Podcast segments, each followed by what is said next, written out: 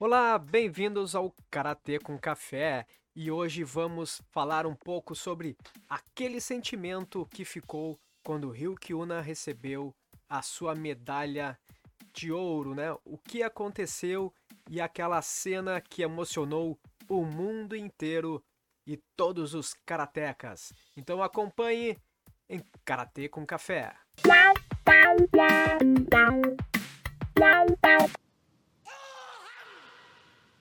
Ryukyuna sempre encantou em todos os eventos, desde que ele apareceu em competições, conquistando etapas de Premier League, campeonato japonês, campeonato mundial.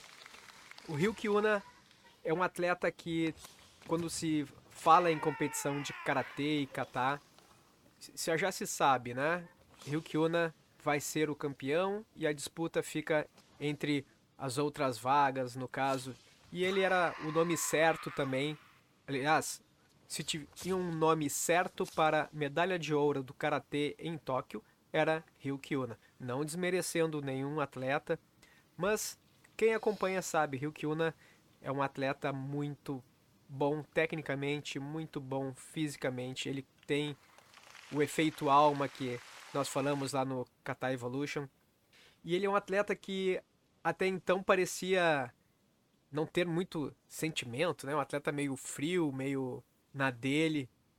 E Ryukina mostrou que sim, que ele tem sentimento. E ele envolveu o sentimento de muitos karatecas no mundo. Afinal, eu, por exemplo, faço karatê há mais de 30 anos. Desde que eu comecei, o karatê, o sonho era o karatê para as Olimpíadas. E Ryukyuna é essa expressão. Ele é tudo aquilo que estava guardado em nós, esse momento único.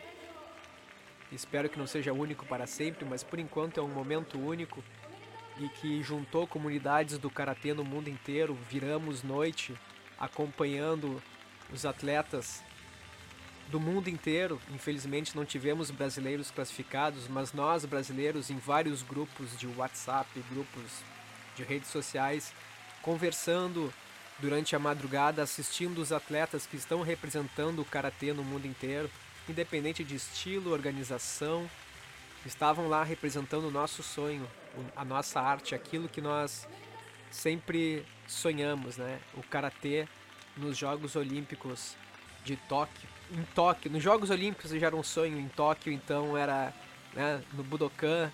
O que mais seria?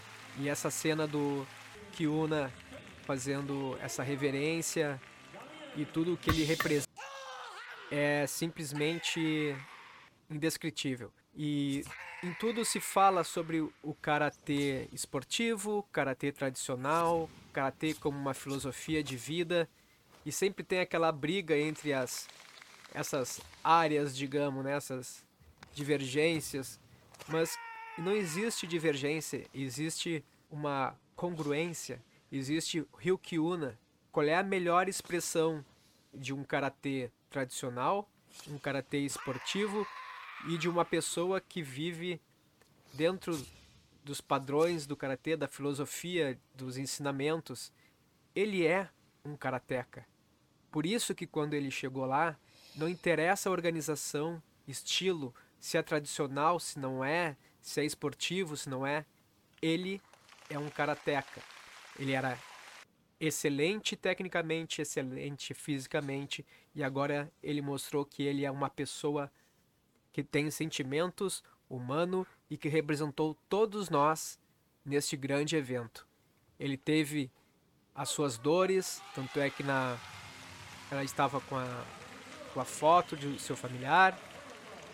Ryukyuna, com todo esse sentimento, ele mostrou a importância que era o karatê estar nos Jogos Olímpicos, em Budokan, no Japão, e com alguém de Okinawa mostrando o real valor dessa arte que serve tanto para o esporte, quanto para a tradição, quanto para a nossa vida. Muito obrigado, Ryukyuna, e você continue Karatê com Café.